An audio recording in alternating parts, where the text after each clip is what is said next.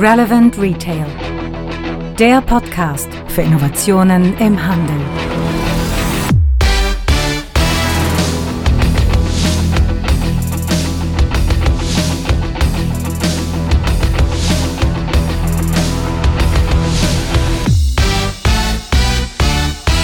Relevant Retail Podcast, Folge 56. Heute geht es um den Sinneswandel für die Zukunft im Handel. Mein Name ist Frank Rehme und ich kümmere mich seit vielen, vielen Jahren um Innovation im Handel.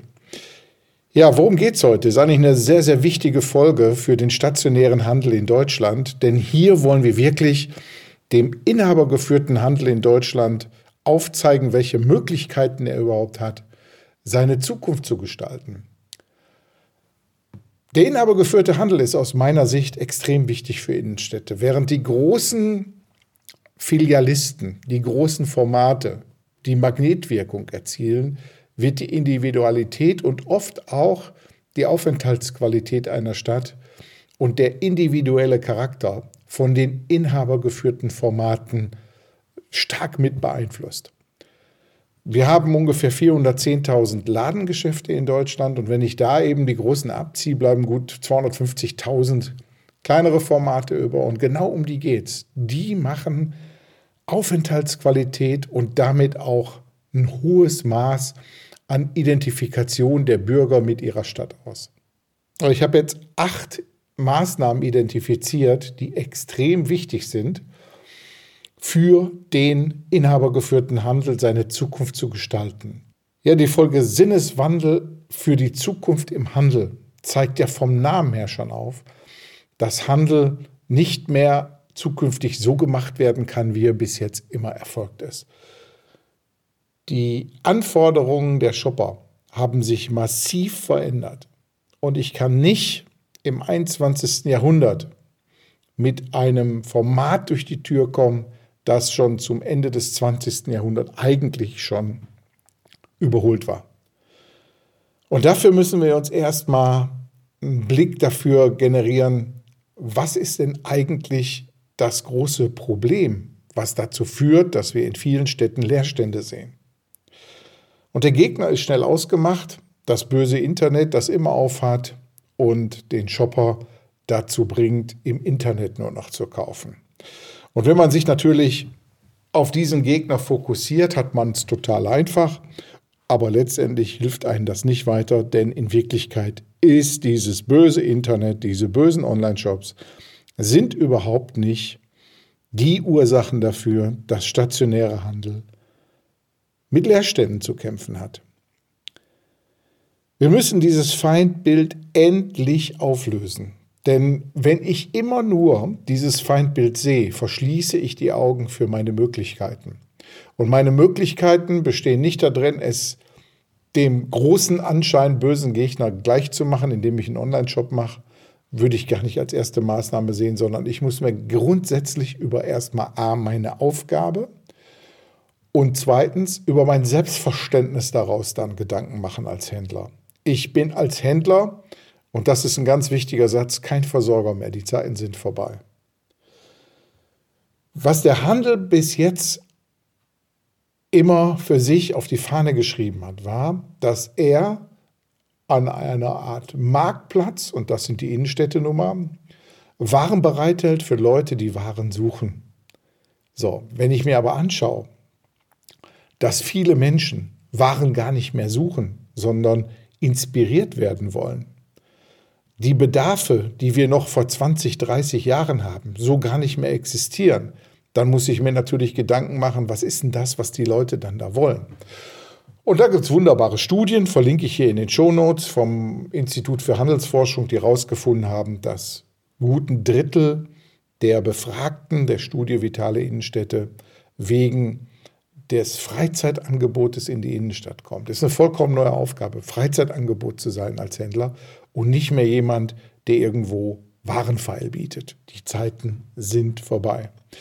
Hinzu kommt auch, dass wir natürlich in einen gesättigten Markt äh, momentan rein verkaufen wollen. Wir verkaufen in volle Schränke, wir verkaufen in volle Regale und volle Mägen. Und wir müssen uns jetzt wirklich Gedanken darüber machen, die Menschen sind auf der Maslow'schen Bedürfnispyramide ziemlich weit oben. Die haben eigentlich alles. Und ich muss mir Gedanken machen, wie verkaufe ich diesen Menschen noch Dinge, die die eigentlich nicht mehr brauchen oder noch viel besser an die, die bis jetzt überhaupt noch gar nicht gedacht haben, dass die die überhaupt brauchen. Und das ist letztendlich die Aufgabe, die man als Handel zukünftig hat. Und da muss man neu denken.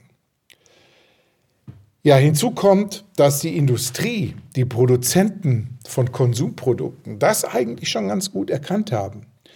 Die entwickeln Produkte, die auf einmal Konsumwünsche bei den Menschen auslösen, die die vorher nie hatten. Siehe Beispiel Smartphones. Niemand hat ein Smartphone vermisst. Und auf einmal hat jeder irgendwo ein Smartphone in der Tasche.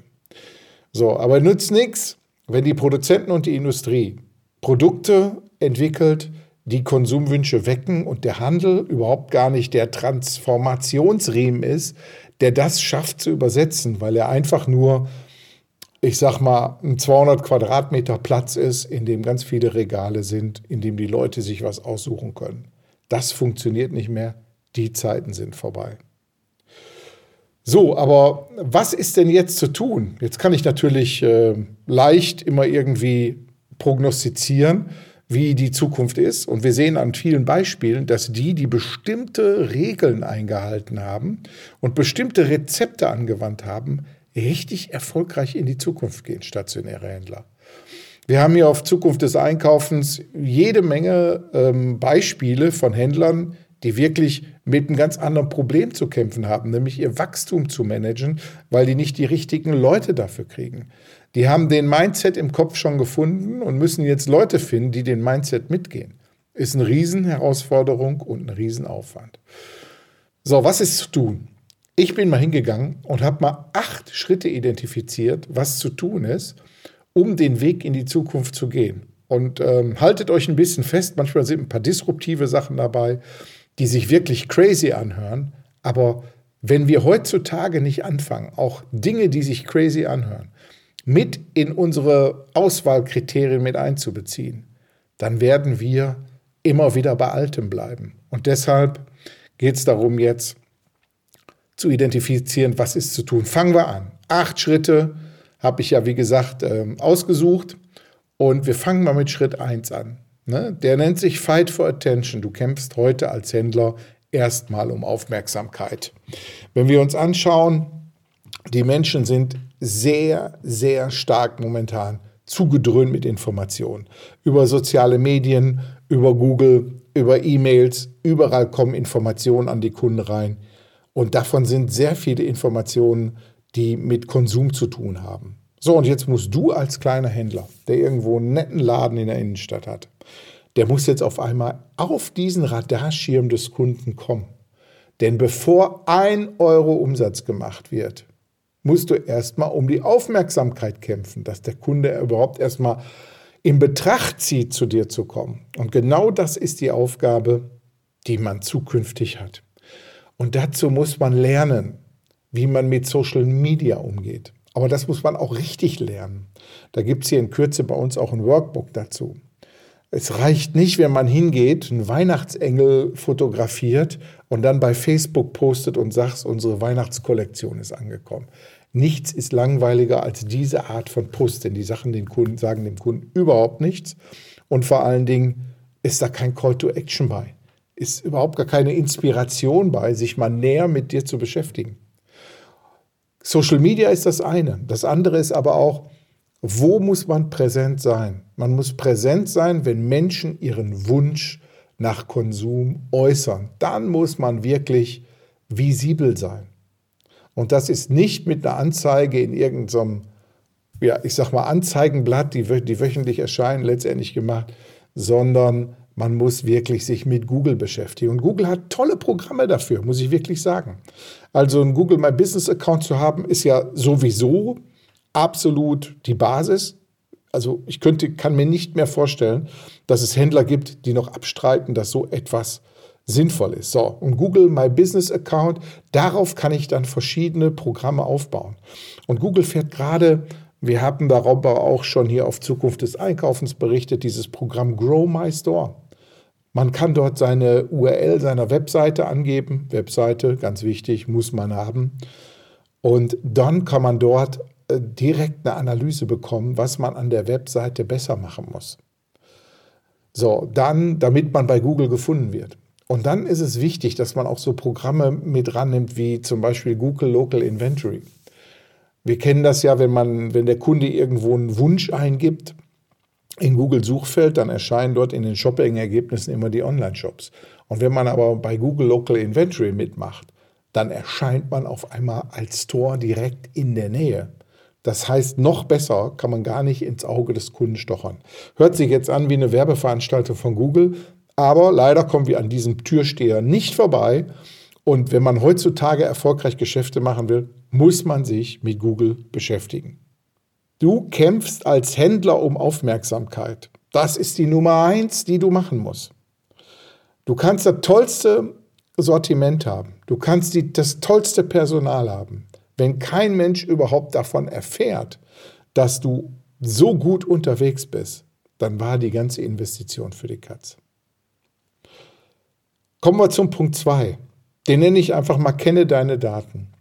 Heutzutage einen Laden zu haben, ohne ein Warenwirtschaftssystem, ohne Echtzeitbestandsführung überhaupt haben zu können, ohne eine schnelle Renner-Penner-Analyse zu machen, ohne mal eben zu schauen, welche Artikel muss ich ganz schnell nachbestellen und welche nicht, funktioniert ohne Warenwirtschaftssystem nur wirklich halb so gut. Und erst recht, ich kenne Händler, die haben mir wörtlich gesagt, brauche ich nicht, ich habe alle meine Bestände im Kopf. Ja, sicher. Aber leider hat der Kopf keine USB-Schnittstelle, um die zum Beispiel in Google Local Inventory reinzuspielen. Denn man muss letztendlich auch anderen Drittsystemen zeigen können, was man hat. Heute in der vernetzten Welt zu glauben, dass man das nicht braucht, ist sträflich. Und jeder, der das immer noch abstreitet, der kann sich auf sein baldiges Ende gefasst machen. Das ist jetzt keine Drohgebärde hier an der Ecke zu verstehen, sondern eine ganz einfache Entwicklung. Das ist genau das Gleiche wie Kutscher, die nicht verstanden haben, dass ihre Zeit einfach rum ist, weil es neuere Technologien gibt, die sie substituieren. Also wie gesagt, Daten heutzutage verfügbar zu haben und für Drittsysteme zu öffnen, ist mit einer der wichtigsten Punkte für die Zukunft. Ja, dann kommen wir zu Punkt 3. Hat viel wieder auch mit Daten zu tun. Kenne deine Kunden. Natürlich sagen wir, ja, ich kenne doch meine Stammkunden hier, die spreche ich sogar persönlich an. Und äh, ich habe mit denen sogar ein super Verhältnis und ich gratuliere denen sogar zum Geburtstag. Ja, aber leider sehr unstrukturiert, diese ganze Geschichte. Wenn man heutzutage hingeht und wirklich eine Datenbank hat und dieses Thema CRM, Customer Relationship Management, ist ein sehr wichtiger Punkt geworden. Ich muss meine Kundendaten haben. Ich muss wissen, was sie bei mir gekauft haben. Ich muss das damit verbinden können. Ich muss genau wissen, wer zum Beispiel, wenn ich jetzt angenommen ein Fotofachgeschäft habe, eine Kamera gekauft hat vor einem Jahr, dann ergibt sich sofort ein Zusatzgeschäft, in dem ich dann nach einem Jahr sage, hör mal, der Akku, der könnte doch mal wieder einen Refresh gebrauchen. Hier habe ich für dich welche im Angebot. Und genau das ist die Arbeit, die zukünftig gemacht werden muss. Man muss seine Kunden genau kennen und auch Systeme haben, die gar nicht teuer sind. Wir reden hier wirklich nicht über viel Geld. Es gibt Cloud-Lösungen, die machen das schon für wenige Euro pro Monat. Die dann die Auswertung machen letztendlich, welche Kunden kaufen bei mir, wie oft und vor allen Dingen, wenn ich irgendwo einem Kunden was versprochen habe, das irgendwo nachzuhalten und nicht irgendwie auf dem Post-it neben dem Monitor zu klemmen, ist eine Sache, die ist extrem wichtig. Also kenne deinen Kunden. Ganz wichtiger Punkt. So, dann natürlich Nummer vier ist, analysiere dein Umfeld, deine Stadt, dein Viertel und finde deine Lücke. Wenn du zum Beispiel siehst, dass es genug Damenausstatter gibt, dann überleg doch mal, ob du nicht vielleicht der bessere Herrenausstatter bist, ähm, der aus bestimmten Gründen natürlich in vielen Städten nicht da ist. Warum? Herrenausstatter fehlen sehr häufig. Warum? Weil man dieses so ziemlich langweilig gemacht hat. Und da muss man drüber nachdenken dann, zu gucken, wie könnte denn eine Lücke aussehen, wo Herren wirklich gerne einkaufen gehen. Und es gibt wirklich mittlerweile mega coole Formate, die nicht nur anbieten, dem Herren einen Pullover und eine Hose zu kaufen, zu verkaufen, sondern auch noch viele andere Dienstleistungen zugleich miterbringt. Ich habe ja schon Formate gesehen, die haben Kleidung verkauft in Verbindung mit einem Barbershop und einem Tattoo-Shop mit dabei. Also da konnte man wirklich so sich komplett mit den Services, die Männer häufig wollen, dann dementsprechend zusammenpacken. Oder dieses Beispiel aus München von Hammer und Nagel, Nagelstudie für Herren. Da wird doch jeder überlegen, welcher Mann braucht ein Nagelstudio. Ja, aber es gibt mittlerweile einen gewissen Anteil von Männern, die sowas brauchen. Und das in so einer Kombination dann ist ein wirklich interessantes Format, wo Männer dann auch hinkommen weil es auch so einen gewissen Hipster-Faktor hat. Und das ist das, was gemacht werden muss. Man muss wirklich sein ganzes, seine, seine Viertel, sein, seine Innenstadt analysieren von Läden. Welche Bedarfe gibt es überhaupt? Statistiken mal ranziehen. Die IHKs machen sehr viele Umfragen bei ähm, den Shoppern in der Stadt. Die mal zu Rate ziehen und sich mal anzugucken, wo ist meine Lücke? Dann kommen wir zu Punkt 5. Und das heißt, man muss auch mal über seinen eigenen Schatten springen. Und dazu meine ich Folgendes. Ich habe mal so ein Beispiel dafür. Das hat die Heike Scholz hier auf Zukunft des Einkaufens mal beschrieben. Und man muss wirklich hingehen und dann mal überlegen, kann ich dieses, diesen großen Schritt beim Springen über meinen Schatten wirklich machen? Und zwar folgendes. Die hat mal die These aufgestellt, indem die sagte, pass mal auf, wenn du jetzt ein Fashion-Händler bist, dann ist die Frequenz, die bei Zalando ist, nicht bei dir. Wie kannst du aber die Frequenz von Zalando für dich nutzen? Da denkt ja jeder sofort, kann ich gar nicht nutzen, weil die kaufen ja alle bei Zalando, die sind nicht mehr bei mir. Und da ist ein cooles Konzept äh, mal besprochen worden, wo man sagt, pass mal auf, Zalando kann jetzt seine Pakete komplett alle zu mir schicken.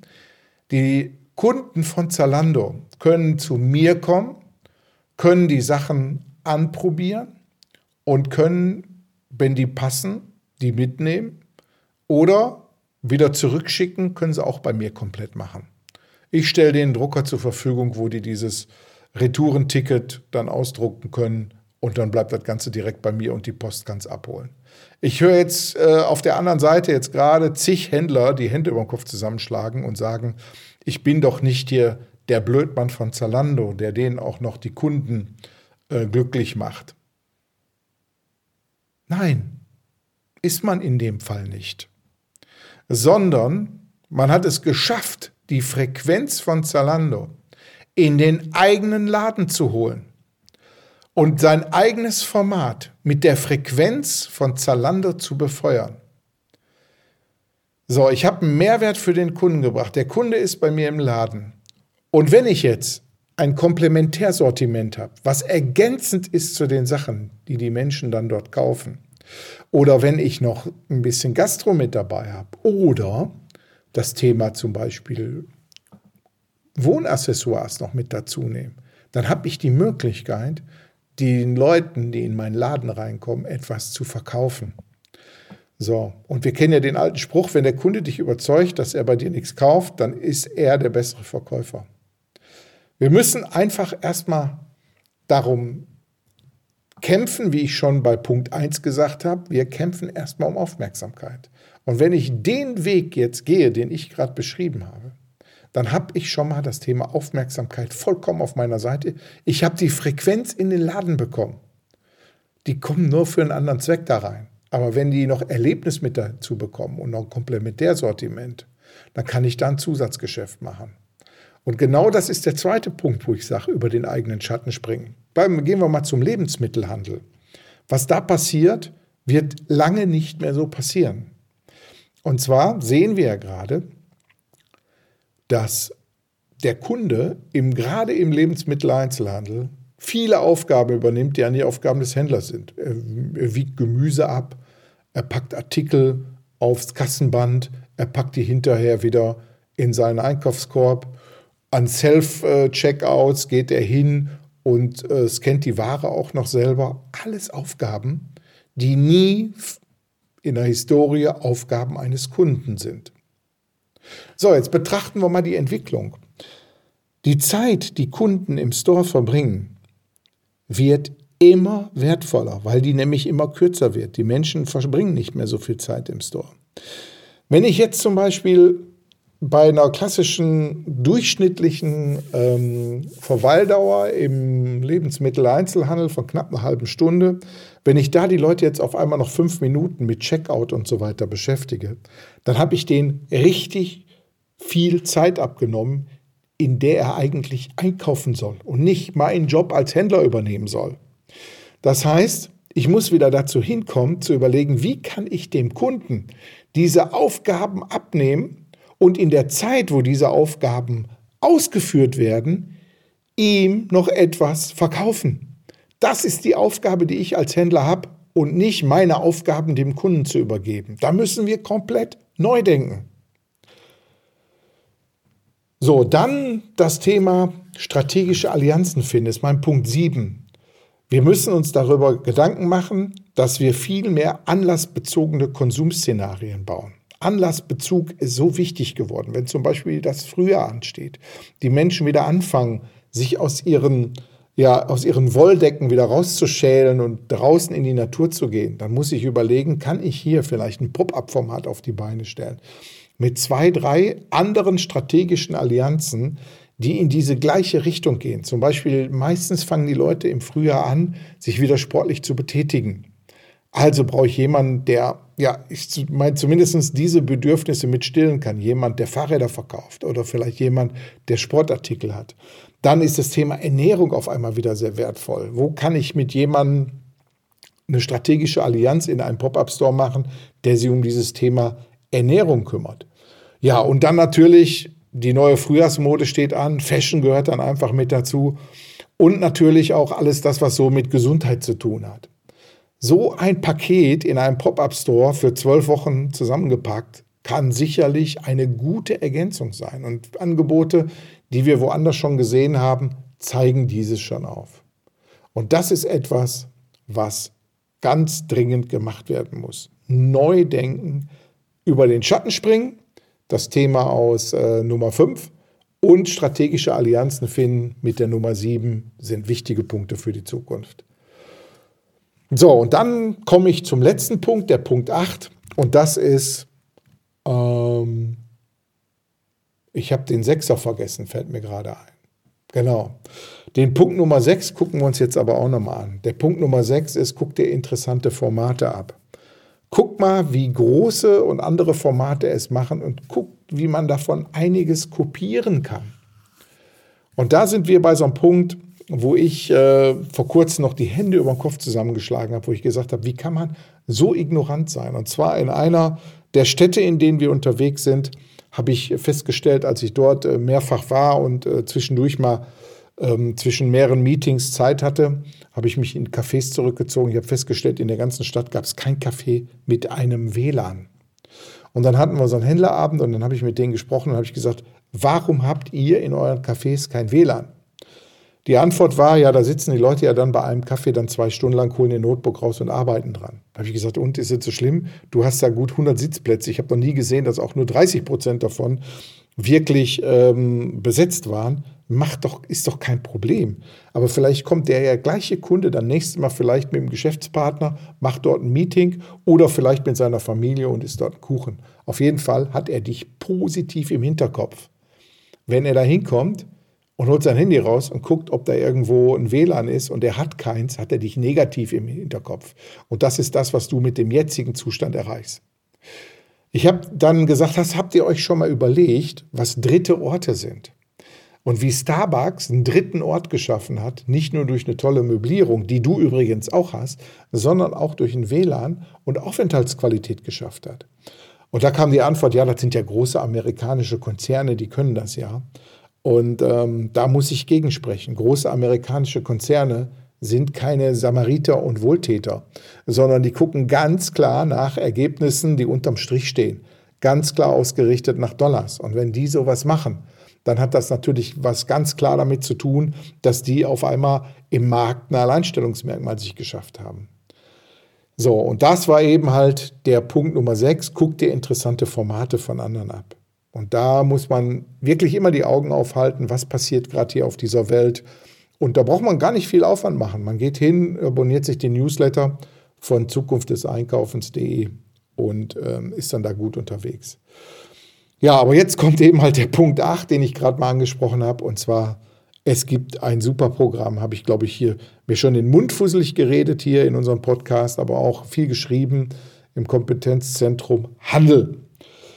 Das Kompetenzzentrum Handel ist initiiert vom Bundeswirtschaftsministerium und hat die Aufgabe, den stationären, inhabergeführten Handel zu digitalisieren und den in der Geschäftsmodellentwicklung nach vorn zu bringen.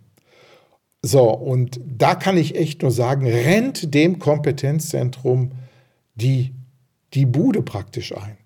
Ja, was kann das Kompetenzzentrum Handel für euch tun? Also erstmal gibt es da Unternehmenssprechstunden. Das heißt, ihr könnt da one-to-one -one mit dem Experten sprechen und euch Tipps abholen, wie ihr euer Modell, euer Geschäftsmodell in die Zukunft übertreiben könnt. Es gibt Veranstaltungen, die dort gemacht werden. B2B und B2C, also auch großhandelsmäßig sind die da gut unterwegs. Es gibt Vorträge, Veranstaltungen, auch bei euch in der Nähe. Dann gibt es ein sogenanntes Digitalmobil. Das ist so ein Ford Transit, der hat Demonstratoren hinten drauf, Kassensysteme, Live-Videosysteme und verschiedene andere Demonstratoren, die zeigen, wie Digitalisierung im Handel ähm, denn wirklich sich anfühlt und aussieht. Bestellt das Digitalmobil zu euch. Das kommt zu euch, zu eurer Händlergemeinschaft und steht dann vor der Tür und ihr könnt dort eine, eine Veranstaltung machen mit mehreren Händlern und diese ganzen Sachen kennenlernen. Ne? Es wird Best-Practice-Modelle geben im Kompetenzzentrum Handel. Leitfäden, Checklisten, Infoblätter, ja, auch regelmäßige Podcasts, die produzieren auch ein. Ne? Also wirklich viel zum Ausprobieren und es gibt eben auch mehrere Orte, in denen man Digitalisierung anfassen kann. Einer ist ja in der Future City Langenfeld, ist so ziemlich der größte, die sogenannte Whitebox, in der ganz viele Demonstratoren zum Thema Digitalisierung im Handel stehen. Aber auch in Köln, Berlin und Regensburg wird es diese Showrooms dementsprechend geben. Also auf www.kompetenzzentrumhandel.de draufgehen, angucken, äh, das Angebot abrufen, Unternehmenssprechstunden in Anspruch nehmen. Es wird so viel momentan für den stationären, inhabergeführten Handel getan. Ich habe noch nicht gesehen, dass für eine Branche so viel gemacht wurde, wie das, was momentan dort passiert. Ja, und dann natürlich hier unser Podcast, unsere Seite Zukunft des Einkaufens.de, kann ich echt nur empfehlen, dort immer wieder drauf zu gucken, denn wir halten die Augen auf und geben Informationen für euch an dieser Stelle dann weiter. Ja, so viel zu meinen acht Punkten zum Thema ähm, Sinneswandel für die Zukunft im Handel. Ich möchte aber noch einen kurzen Hinweis geben ähm, für unsere Hörer, die unser Format gut finden und uns auch unterstützen wollen. Man kann äh, uns unterstützen, geht schon mit 5 Euro im Monat los. Man hat äh, viele, viele Vorteile. So hat man zum Beispiel die Möglichkeit, White Paper kostenlos zu bekommen. Man hat Zugang zu unseren Toolboxen. Äh, man kann an unserem Talk teilnehmen. Einmal im Monat haben wir einen Talk. Live kann man sich dann dazuschalten und mit uns über Themen über die Innovation im Handel diskutieren. Man kriegt Preisnachlässe auf Mitgliedsbeiträge vom ECC-Club zum Beispiel. Man hat, ähm, kriegt 500 Euro Gutscheine, Catering-Gutscheine, wenn man auf der Euroshop mitmacht. Und äh, verschiedene Studien, wie zum Beispiel den Retail Report 2020 des Zukunftsinstituts oder zum Beispiel künstliche Intelligenz im Handel, Band 1 und 2 wird bei uns verlost. Also viele Dinge, die unter den Unterstützern dann verteilt werden. Viele Vorteile. Ich verlinke hier alles in den Shownotes und dann könnt ihr euch das gerne mal anschauen. Auf in die Zukunft. Es ist einiges zu tun. Alte Formate sind uninteressant geworden für Händler. Verabschiedet euch von dem Thema, dass das Internet an allem schuld ist. Denn da steht man sich sonst nur selbst im Wege und packt die Ärmel hoch und legt los, dass man Zukunft jetzt aktiv gestaltet. Die acht Rezepte dafür habt ihr gerade gehört. Ich drücke euch die Daumen und freue mich, wenn wir uns wieder hören.